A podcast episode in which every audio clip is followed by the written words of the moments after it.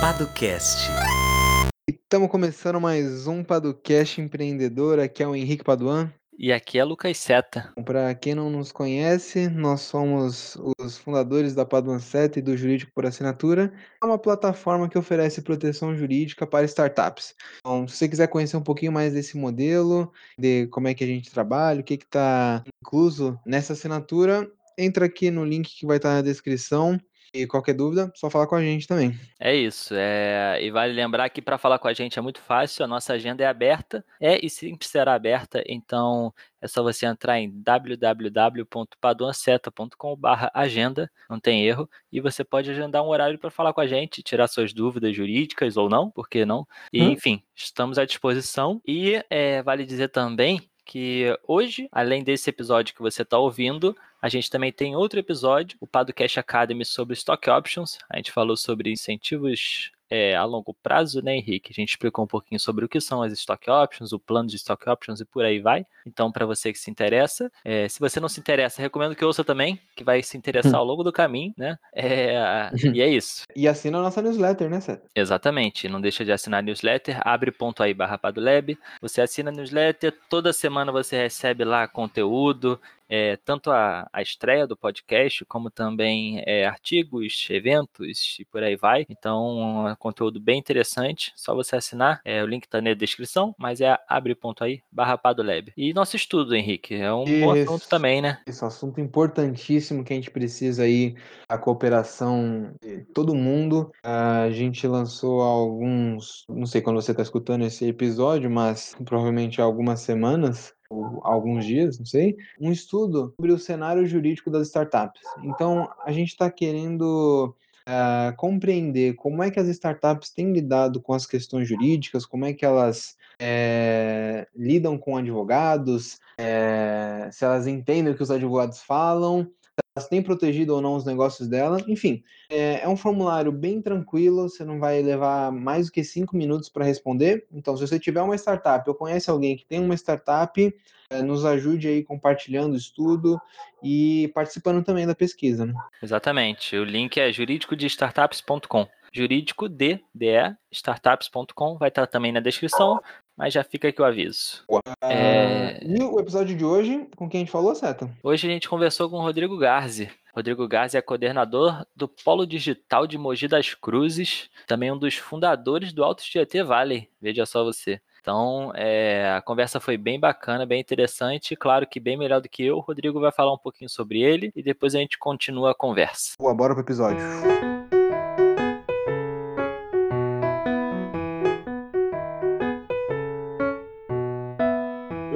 Começar falando um pouco é, da minha experiência quando eu fiz a transição de carreira do mundo corporativo para uh, o empreendedorismo, uh, no caso, né? Que foi em 2013 para 14. Eu tinha aí 15 anos no mundo corporativo trabalhei em bancos, na área de marketing, na área de produtos, e quando me peguei ali fazendo algo que para mim não fazia mais sentido, né? Eu me questionei muito, pô, por que, que eu continuo fazendo isso que eu estou fazendo há tanto tempo?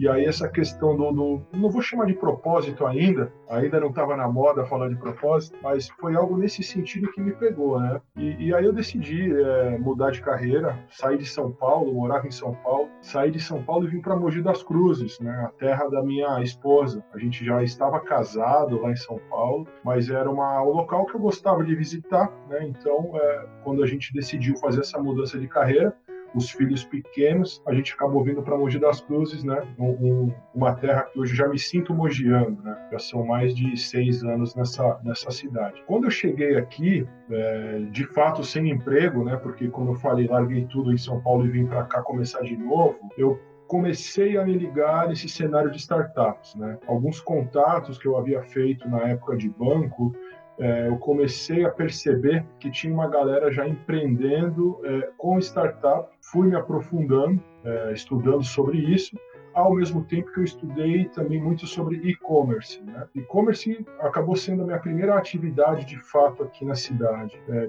amigos é, que têm lojas de roupa e eu comecei a desenvolver um trabalho de e-commerce para esse pessoal. Então, durante os primeiros dois anos, eu fiquei trabalhando com e-commerce, eu era gerente de e-commerce e a, acabei é, entrando nesse universo de startup ao ponto de participar de algumas delas, aprendi bastante. Né? É, aí, passando dois anos também, evoluindo um pouco nesse, nisso tudo, a gente começa a perceber que Mogi das Cruzes, pelo fato né, de Mogi estar apenas 60 quilômetros de São Paulo, muitas vezes, quando a gente quer entender mais sobre alguma coisa, é fácil que o mogiano vá buscar isso em São Paulo. Né? Só que é, isso não faz muito sentido, porque se não tem aqui, vamos criar aqui. Né? Foi um pouco com esse pensamento de vamos trazer as temáticas de inovação, vamos falar de tecnologia, vamos falar de startup aqui em Mogi. Né? A gente não precisa ir até São Paulo. Nesse movimento, a gente acabou é, montando um grupo de pessoas também interessadas em compartilhar esse tipo de informação. Né? Então aí surgiu, aí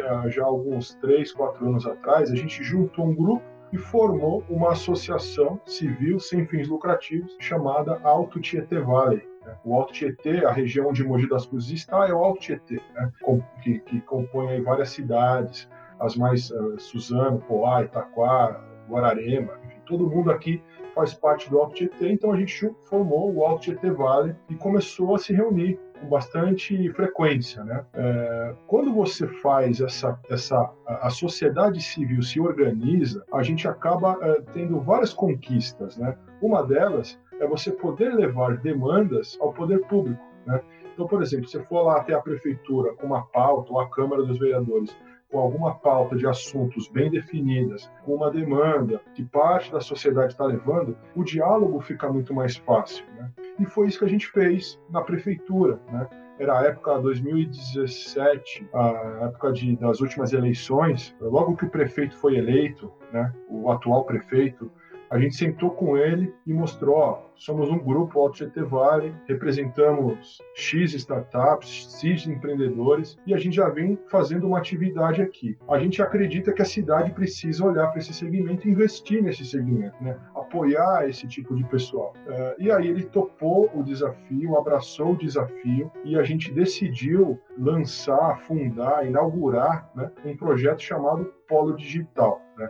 O prefeito falou: vou fazer então o polo digital. É, só que eu preciso de alguém da comunidade Alto Tietê Vale para vir para dentro da prefeitura tocar esse projeto. Né? Eu acabei topando esse desafio, até porque, né, como eu comentei no, no início, a minha carreira, a minha nova carreira ainda não tinha de fato decolado. Né? Então, dentro desse grupo, eu era uma daquelas pessoas que ainda estava em transição, os outros já tinham é, suas empresas um pouco mais consolidadas, eu acabei topando esse desafio e hoje faço parte é, da prefeitura de Mogi das Cruzes. Já, já sou um servidor público, né? Há quase quatro anos, aí estamos caminhando para o quarto ano. Então é um trabalho que eu faço tanto de coordenar esse esse polo digital que é o nosso centro de inovação local, como também é, não larguei a comunidade Alto Tietê Vale, pelo contrário, é a comunidade Alto Tietê Vale que dá toda essa sustentação para o polo digital, né? a gente continua se encontrando lá dentro, as capacitações, os cursos, é, as mentorias, tudo isso quem faz, quem dá vida para o polo digital é a comunidade Alto Tietê Vale, né? Então aí a gente chega nesse momento que eu estou nesse momento de vida hoje, né? Quatro anos de prefeitura, comunidade Alto Tietê Vale aí cada vez crescendo mais, como começamos a nos relacionar com as indústrias da região, cara, estou muito animado aí com o que vem pela frente, apesar do momento de crise que a gente vive, eu acredito que a gente vai sair mais forte desse período de isolamento aí. Maravilha, muito bom. É, de cara já queria saber o que, que você acha, porque você falou sobre levar demandas ao poder público, né? E eu e Henrique, acho que em, em diversos dos nossos bate-papos que a gente teve aqui com vários empreendedores, tanto no podcast quanto fora dele, a gente vê muita gente com o pé atrás ao lidar com o poder público, né? E vocês tentaram justamente essa aproximação. Como é que você vê essa relação entre o poder público e o, esse cenário de empreendedorismo e inovação? E acredito que sua experiência pessoal, pelo que você contou, foi boa, mas como é que você vê esse cenário como um todo? Você também tem essa mesma percepção com a gente ou com você é um pouco diferente? Foi um pouco diferente? O fato de a gente estar assim, de estar numa cidade que não é uma capital, né? A cidade, a cidade de Mogi é uma cidade grande, tem 500 mil habitantes. Mas longe de ser uma megalópole como é São Paulo, né? Uhum. Eu, eu acredito que é, é, assim, é necessário que a sociedade abra um diálogo saudável com o poder público. Né? É, num ecossistema de inovação, por exemplo, todo mundo tem a sua participação fundamental para que esse ecossistema funcione. Então, se a sociedade, se os empreendedores, não é, dialogarem com o poder público, todo mundo sai perdendo, né? Então, é, o que eu vejo, obviamente, é aquela desconfiança, né, que a gente sempre teve de que o poder público está aí para atrapalhar, está aí para fiscalizar. E, de fato, não é isso, né? Não é isso. É, existem muitas ações que o poder público pode tomar, né, de políticas públicas, que é, facilitem a vida das startups, dos empreendedores, dos investidores. Né? Eu me lembro de ter participado de um evento no Cubo, há uns três anos atrás, logo que a gente abriu o Polo Digital. E aí eu, eu tinha um painel de empreendedores e, e, aí eu perguntei o que, que vocês acham que o poder público pode fazer é, em favor desse cenário de inovação. Assim, era unânime a resposta, tipo, não, não tem que se meter, quanto menos se meter, melhor, não pode atrapalhar. Eu acho que essa é uma visão antiga distorcida é, de quem não, não aprendeu a dialogar com o poder público, né? Porque, uhum. veja, hoje, por exemplo, o polo digital ele não é mais uma política de, é, de, de governo. Né? Não é aquele prefeito que está na cadeira que se ele sair, o outro vai destruir o polo digital. Não é isso. Então, assim, juntos, a gente conseguiu construir um, um, cenário de inovação na cidade que o próximo prefeito que chegar não vai simplesmente é, destruir, né? Então, eu acho que esse, esse diálogo ele tem que acontecer sem medo, sabe? A gente tem os empreendedores, a gente tem medo de falar com o poder público que acha que logo a gente vai se enrolar. Ou eles vão me punir, ou eles vão querer que eu fique com o rabo preso. Cara, e não é isso, sabe? Eu acho que a gente tem de fato que dialogar. Legal. Uh, falando um pouquinho sobre comunidade, né? É, a gente tem, nós estamos inseridos em algumas comunidades, eu aqui no ABC Valley, principalmente, né? O CETA nas comunidades de inovação lá do Rio, e a gente queria entender um pouquinho como é que se dá a organização do Alto Tietê Valley, né? Existe uma grande discussão é, em como as comunidades têm que se organizar, se você tem que criar uma associação ou não. Então acho que é interessante a gente entender como vocês se organizam.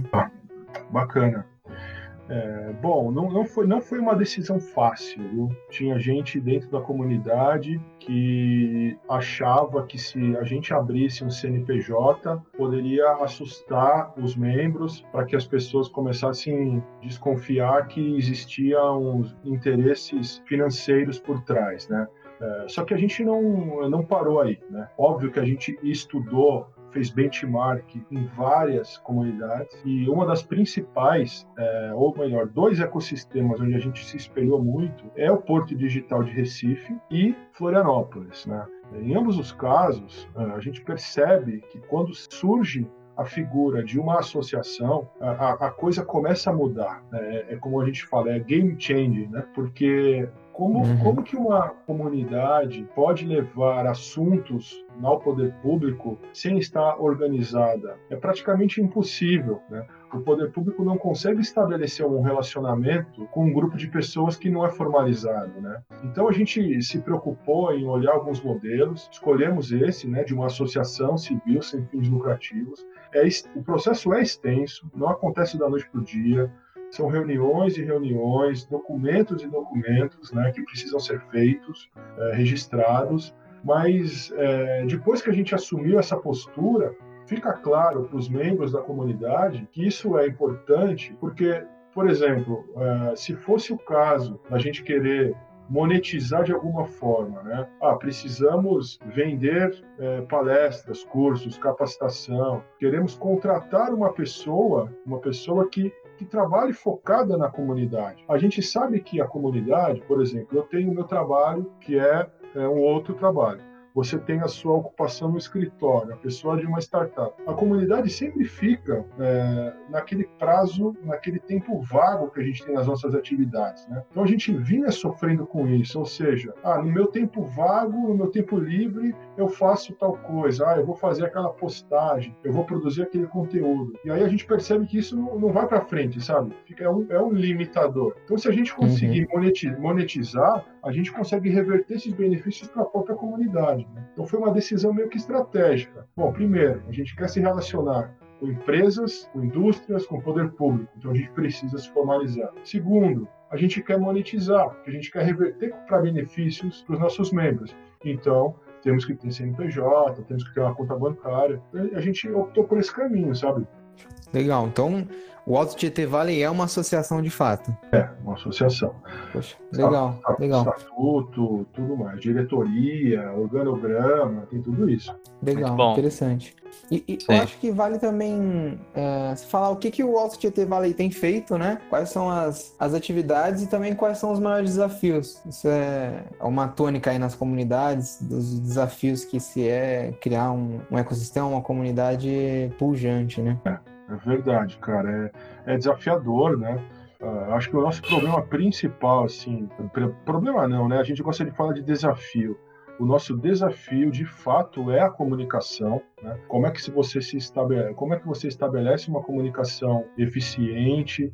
Como é que as pessoas é, têm ali o seu é, aquele, aquela oportunidade de fazer um evento, esse tipo de coisa. Agora, é, a gente acabou de- desbravando um, um cenário muito interessante. Eu acho que todas as comunidades se, se encontram num momento parecido, né? Então, a nossa cidade hoje, ela tem um perfil econômico que é, ela, na verdade, todos os setores da economia estão representados aqui, né?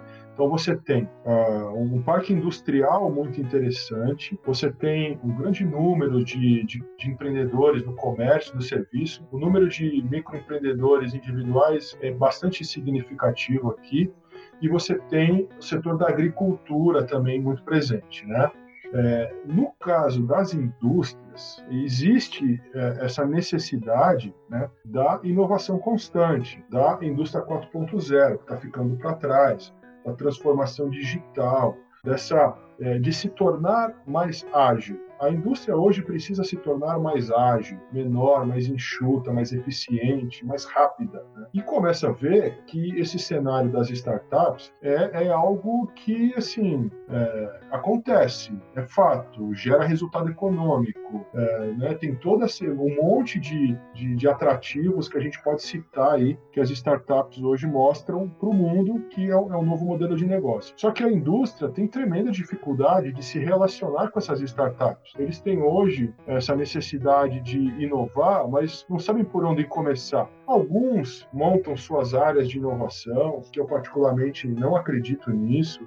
Outras fazem alguns programas voltados a, a, a esse relacionamento com as startups. Ah, empresa X aí montou uma aceleradora de startups. É comum acontecer. Só que no final, o que, que nós estamos fazendo? A gente está fazendo essa conexão. Startups que fazem parte da comunidade com as indústrias da região.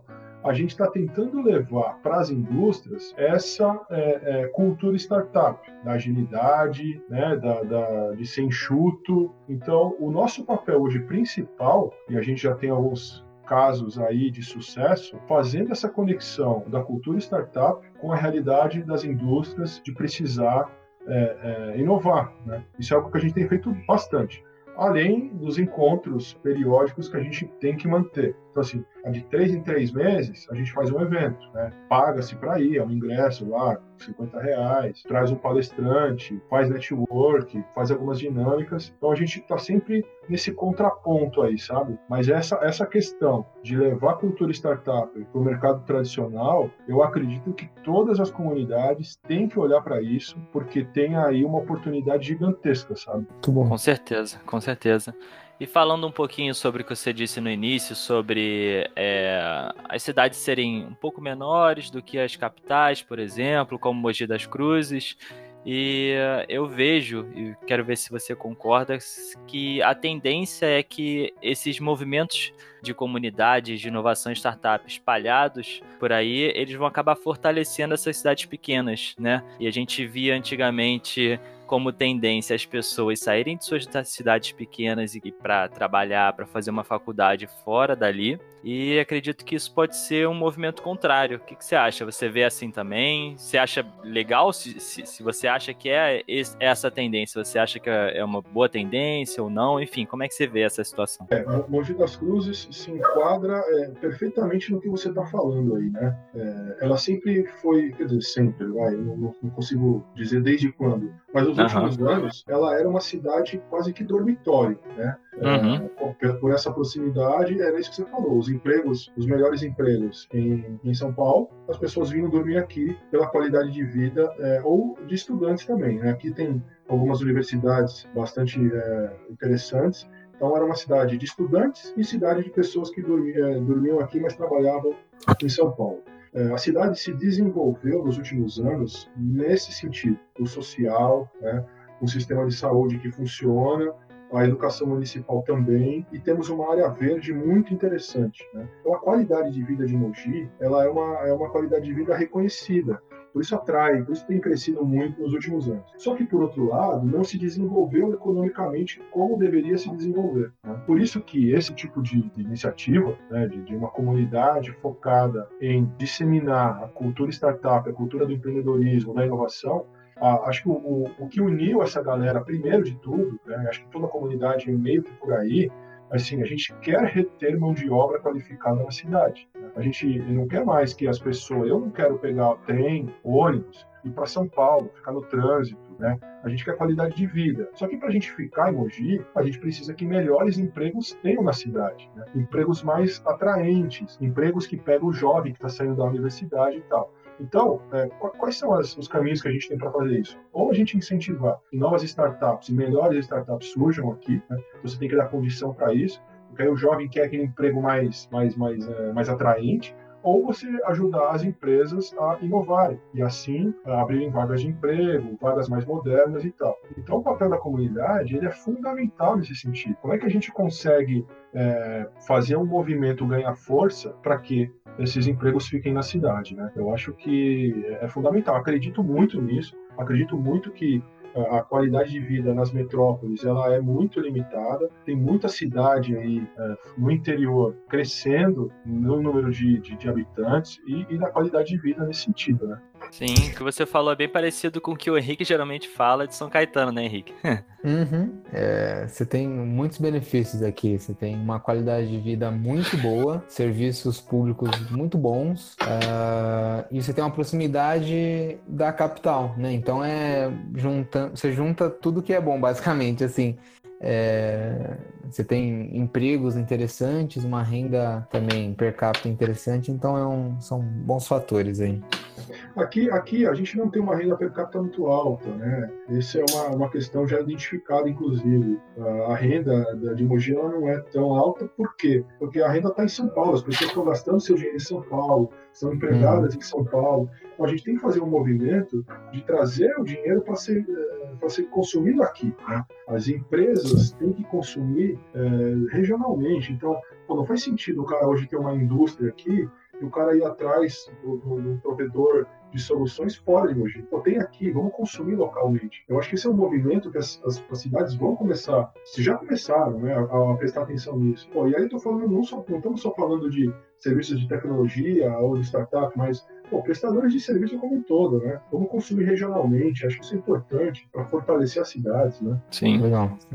Acho que vale a gente falar um pouquinho sobre o polo digital, né? Uh, entender uh, como é que ele funciona, quem pode participar, quais são as atividades, quais são os benefícios. Acho Como Legal. fazer para reter essas pessoas, né? Como você disse. Exatamente. O polo nasce nessa uma dessas opções, né? É, a gente entendeu que uh, as startups, para serem terem mais chances de sucesso, você tem que falar de, de troca de informação, né? compartilhar inovação, compartilhar aprendizado, capacitação, um ambiente onde elas têm aquele primeiro incentivo, né? que são as incubadoras. O polo digital ele é um galpão de mil metros quadrados e dentro desse galpão existem alguns é, programas. O primeiro deles é um coworking gratuito para qualquer pessoa que queira trabalhar, é, que precisa de um espaço. Então, assim, a gente não faz análise de perfil muito baseado no que o Google Campus fez, né? Então, assim, você se torna um membro do Polo Digital pelo site, faz um cadastro, aí você pode usar o coworking. Então, você tem lá das, das 9 às 18, é, só chegar e usar. Né? Isso se reúne lá todos os tipos de profissionais. Então, tem desde advogados, palestrante, o coach está lá também, o desenvolvedor, está todo mundo lá. Então, isso cria um ambiente interessante. A gente tem um auditório de eventos, toda semana a gente tem uma palestra sobre cultura startup. Então, todos os temas que envolvem esse assunto, a gente fala lá, também totalmente gratuito. Agora a gente migrou para online, né? então a gente está fazendo isso no YouTube, ao vivo, toda quarta-feira, 19 horas, a gente tem um tema. Ontem a gente falou de UX, por exemplo. Ontem foi dia 8. A gente falou de UX, inteligência artificial e tal. Então, toda quarta-feira tem conteúdo.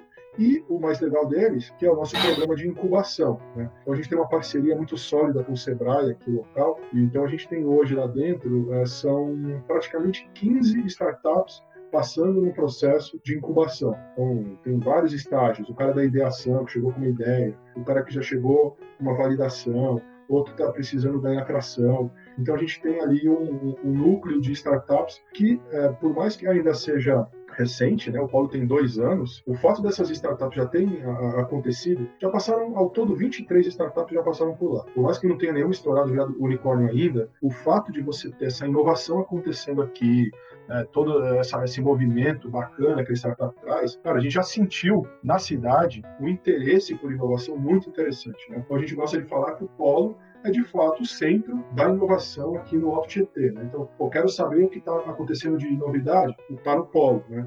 Ah, eu quero ver se tem alguma startup, alguma solução de tecnologia, está no polo, vem para o polo. Né? Então, o polo acaba sendo esse tipo de coisa também, sabe? Não só entregar programas é, práticos, como também fazer essa mudança é, cultural de que a inovação pode ser acessível para todo mundo. Né? Não, bem interessante. É, é, é, uma coisa que eu acho bem interessante que eu vejo até que falta aqui no Rio, é, e que é muito o que você falou. Por exemplo, um espaço de coworking que seja realmente aberto, né? Porque às vezes a gente tem espaços que parecem muito colaborativos, mas isso é meio que uma fachada, assim, né? Não apontando o dedo para nenhum espaço aqui, mas falando como um todo. Às vezes é difícil de você conseguir chegar, se aproximar das pessoas, de você realmente fazer um networking é, que seja autêntico, dá para dizer assim, né? Porque muitos espaços fechados. Então, é, a ideia de um coworking aberto e sem, sem realmente é, diferenciar uma pessoa da outra, ou ah, você tem que ter uma startup para participar do coworking. Isso já, já ajuda a agregar também, porque a gente sabe que é por meio dessa troca de ideias e de pessoas de diferente, diferentes áreas é que muitos negócios conseguem sair e surgir, né? É, cara, eu cheguei a escrever sobre isso para a revista de um amigo meu que, que é voltado para prefeituras. Eu me lembro de ter é, escrito um texto sobre isso, né? É, eu acho que tem muitas prefeituras, muitos equipamentos públicos que hoje poderiam ser convertidos num cowork com, com pouquíssimo investimento pouquíssimo uhum. investimento, né? É, porque muitas vezes eles estão ali, mas, cara, tá vazio, quase não está sendo ocupado, né? Então, é, esse é um movimento interessante de se olhar. Também fazer, assim, qual que é o difícil da, da, da, do poder público inovar, né, cara? Porque inovação, ela pressupõe o erro, né? Difícil você inovar sem testar, sem errar. Então, às vezes, Sim. a prefeitura fica com muito medo de errar e todo mundo jogar pedra, né, cara? Esse, esse é um dilema, né? Então, pô, vamos abrir as portas, vamos colocar ali, no mínimo, um segurança, uma pessoa da limpeza, uma internet de qualidade e vamos ver o que, que, acontece, né? Porque isso que eu falei de todo mundo se reunir e tal, também não aconteceu assim só porque a gente abriu a porta, sabe? É, é um trabalho nosso constante de mostrar para as pessoas que o coworking ou que o polo digital também é para você, sabe? O cara tem essa sensação ainda. O nome coworking, a, a gente para nós aqui talvez seja algo mais simples de entender, Cara, para a grande maioria não é, né? Pô, por que, que eu vou sair da minha casa, do meu home office? Por que, que eu vou para um cowork? Né? Então, e parece simples, mas é um esforço nosso constante de mostrar que o polo também é para você, né? Então, precisa começar, sabe? Eu acho que com um pouquinho só de investimento, um pouco mais de, de coragem, de tirar esse medo do erro, tem um, tem um movimento muito interessante aí, sabe, para ser é, realizado. Interessante. É, essa questão do erro, né?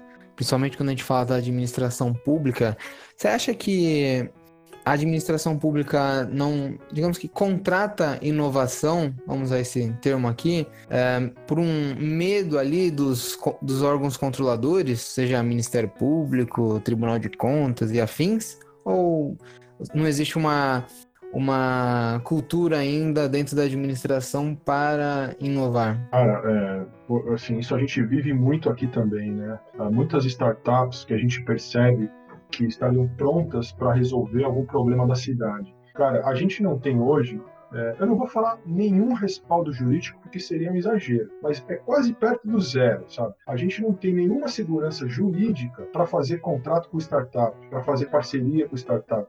A gente está sempre buscando alternativas para que a gente não tome pau, né? Então, assim, ou fazemos chamamento público, fazemos instrumento para doação, a gente faz uma série de coisas, mas a verdade é, não existe hoje nada, nenhum instrumento legal, e acho que tem gente lá em Brasília, se não me engano, falando do marco legal da startup, ou tem, uhum. alguns, é, tem gente puxando a fila para falar sobre isso. E, cara, essa é a verdade. Assim, sai dentro do polo digital, sai uma startup que poderia resolver um problema X, por exemplo, de iluminação pública, de mobilidade. Cara, e, é muito difícil fazer qualquer tipo de parceria. Fica todo mundo muito preocupado é, e depois de tomar um processo ou, ou de ser apontado como, ó, oh, vocês favoreceram fulano de tal. Então, cara, a gente se sente exposto o tempo todo. Essa é a grande verdade, sabe? A gente vive esse dilema aqui constantemente, principalmente agora nessa questão dessa crise, né?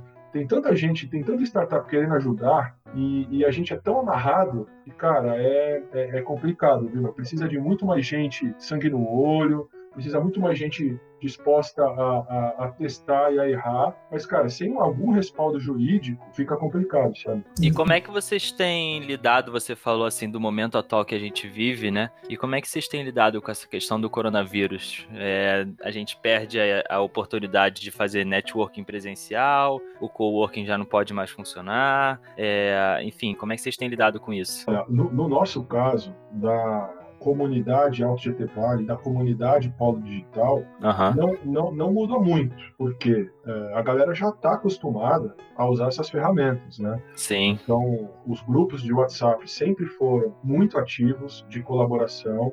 É, a gente já fazia muita reunião online, a gente obviamente dá uma adaptada, né? Mas é, eu, como um servidor hoje público, eu tô ligado à Secretaria de Desenvolvimento. Cara, eu preciso fazer reunião com os pares, né? Com outros diretores da secretaria. Cara, é muito difícil, né? Ninguém está preparado para entrar numa ferramenta aqui de, de, de, conferência. A prefeitura como um todo tem sofrido um pouco, mas é, assim, falando um pouco sobre esse enfrentamento aí do, do corona, é, a gente sabe que passando essa, essa crise de saúde, vai vir a crise econômica, ou, me, ou melhor, já está aí. Né? Então, na hora que a Secretaria de Saúde sair da, da cena principal, a bola vai cair no nosso colo. Né? Tá, e aí, o que a cidade está fazendo pelos empreendedores e pelos negócios? Então, a gente já está já tá correndo atrás disso. Né? É, o dia a dia hoje nosso da Secretaria de Desenvolvimento é basicamente pensando nisso. Quais soluções? Como a gente ajuda o comércio? Como a gente ajuda a indústria? Né? Como é que a gente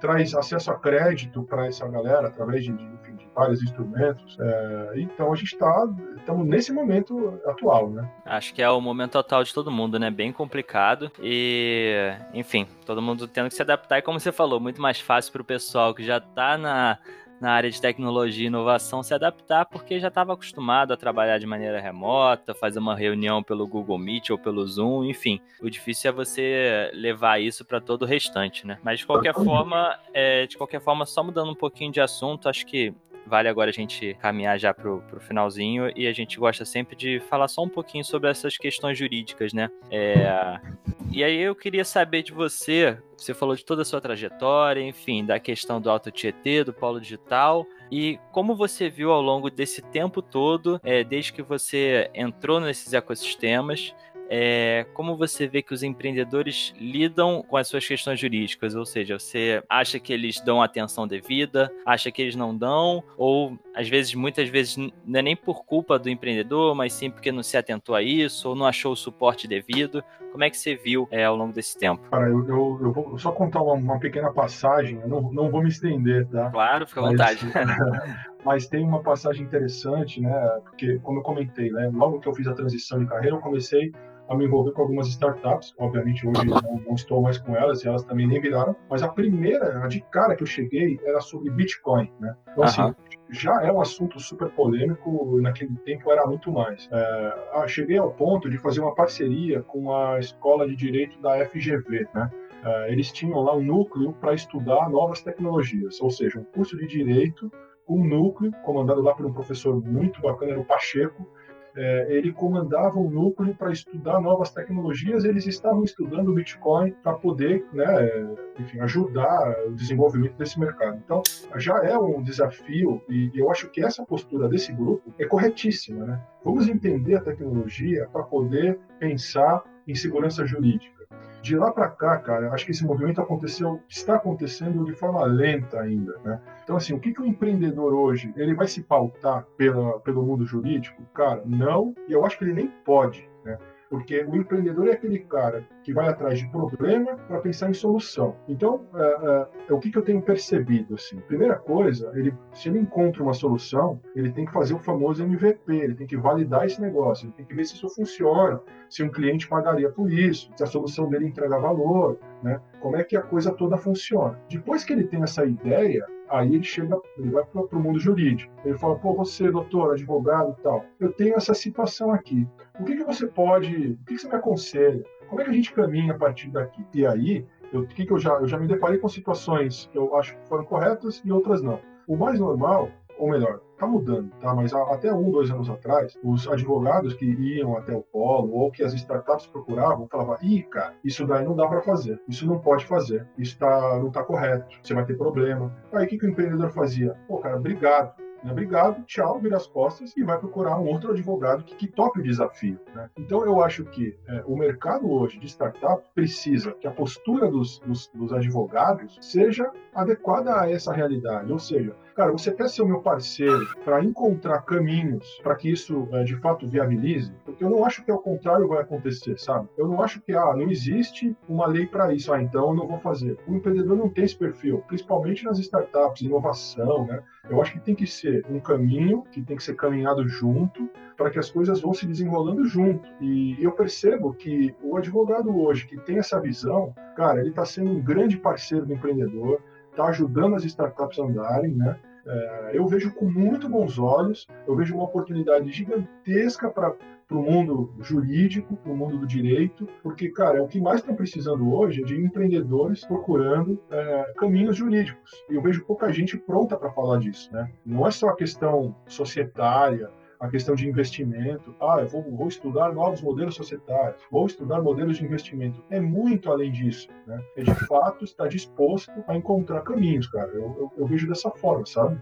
Poxa, legal. É, isso é algo que a gente sempre fala aqui nos episódios, né? A advocacia é algo bem tradicional, bem antigo, né? Eu gosto de, de usar a metáfora de que ela é ela cheira aqueles móveis escuros, sabe? Quando você pensa em advogado, você pensa num cara engravatado que tá lá num escritório cheio de, de madeira escura, né? Sim. Uh, e, e aí eu acho que você já respondeu uma parte, mas meu ponto é, será que a advocacia está preparada para atender esses, esses empreendedores uh, que estão surgindo aos montes agora?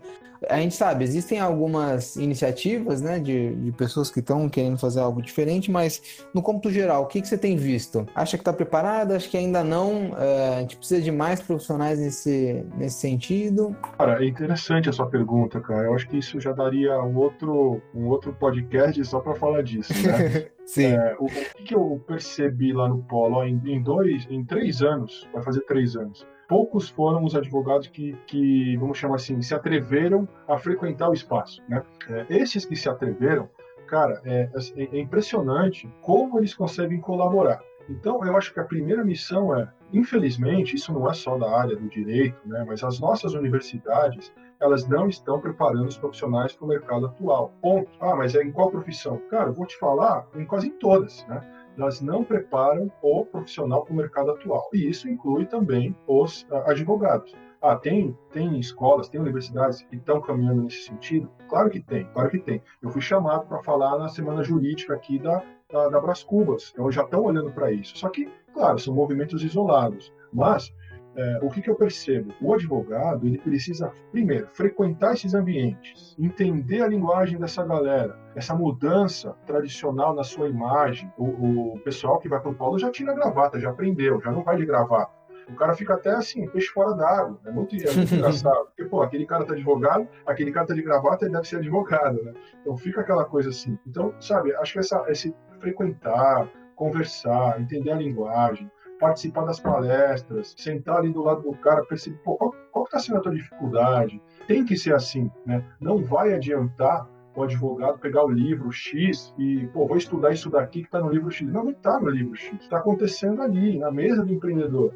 O empreendedor é um cara solitário, muitas vezes quebrado, é, cara, muito, assim, muitos desafios pegando o cara, né? Então a gente fala, pô, senta do lado do cara, entende a realidade do cara e vamos buscar caminhos. Então, tem que ser feito dessa forma. Ah, então, é, os advogados estão preparados. Quem está se aventurando a frequentar esses espaços está se preparando. E tem cara muito bom que eu já tenho visto. Inclusive, pessoal, pessoal é, eu vou falar molecada, vai uma pessoal jovem, a galera dos seus 20 e poucos, 30 anos, tem muito cara já, já ligado e, e tem colaborado. É o que eu tenho visto lá no, lá no Polo, né? Legal, muito bom. Gostei muito disso que você falou, que nem sempre a, a solução jurídica vai estar no livro, e sim, né, porque o problema está acontecendo ali agora, né? E algo totalmente diferente do que a gente viu. Então, histórico, né? Falta é, histórico, exatamente. Né? Falta histórico e a necessidade de se adaptar rápido vai um pouco. É, não vai ao encontro do que o direito é, né? Mas enfim, é, é, é isso mesmo. É, é, uma, é uma profissão, cara, que eu aprendi assim a admirar ao longo do tempo, sabe?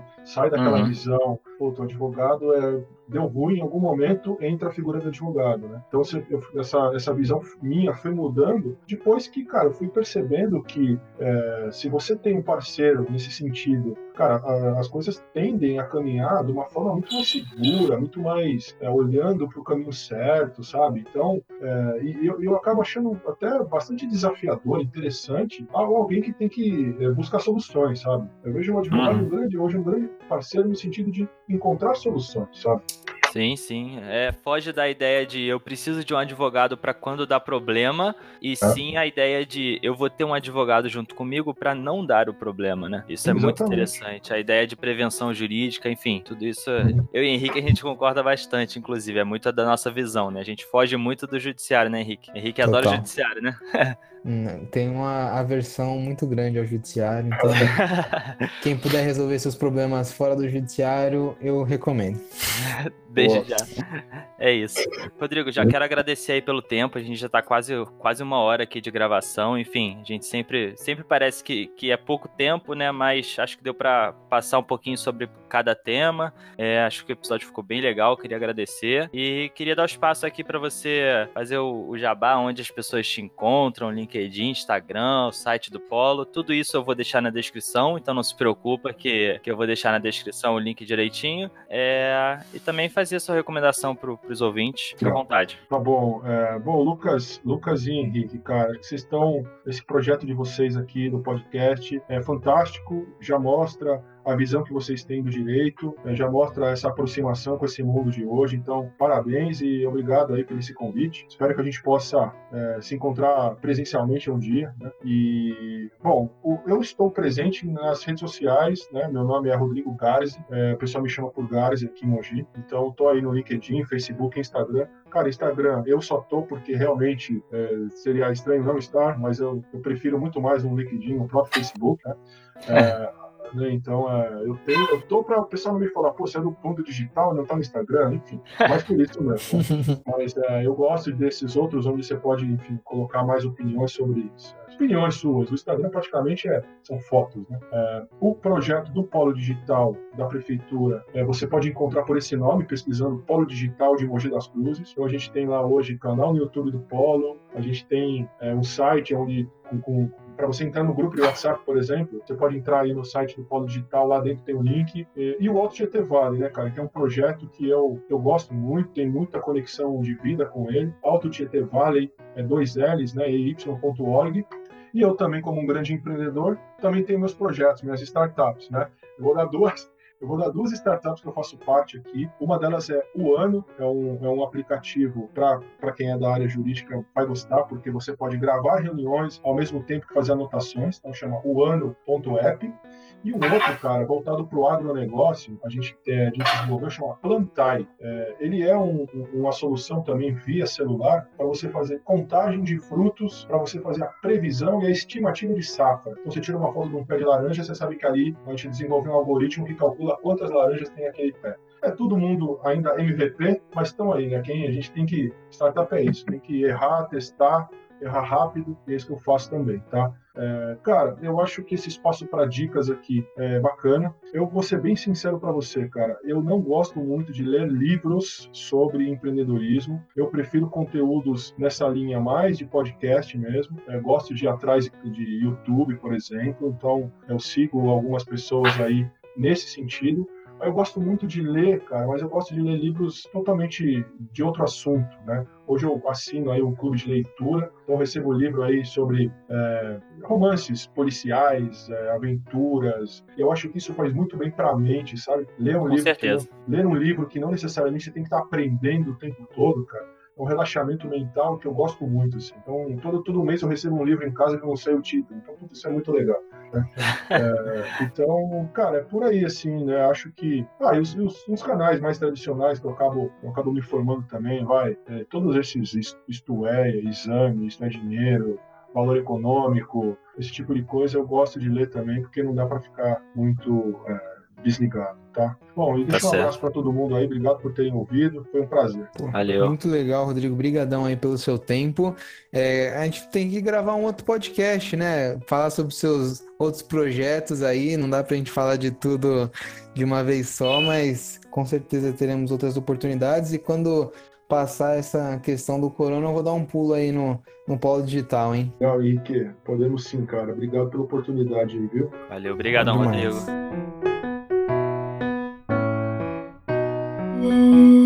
Edição Guilherme Gadini.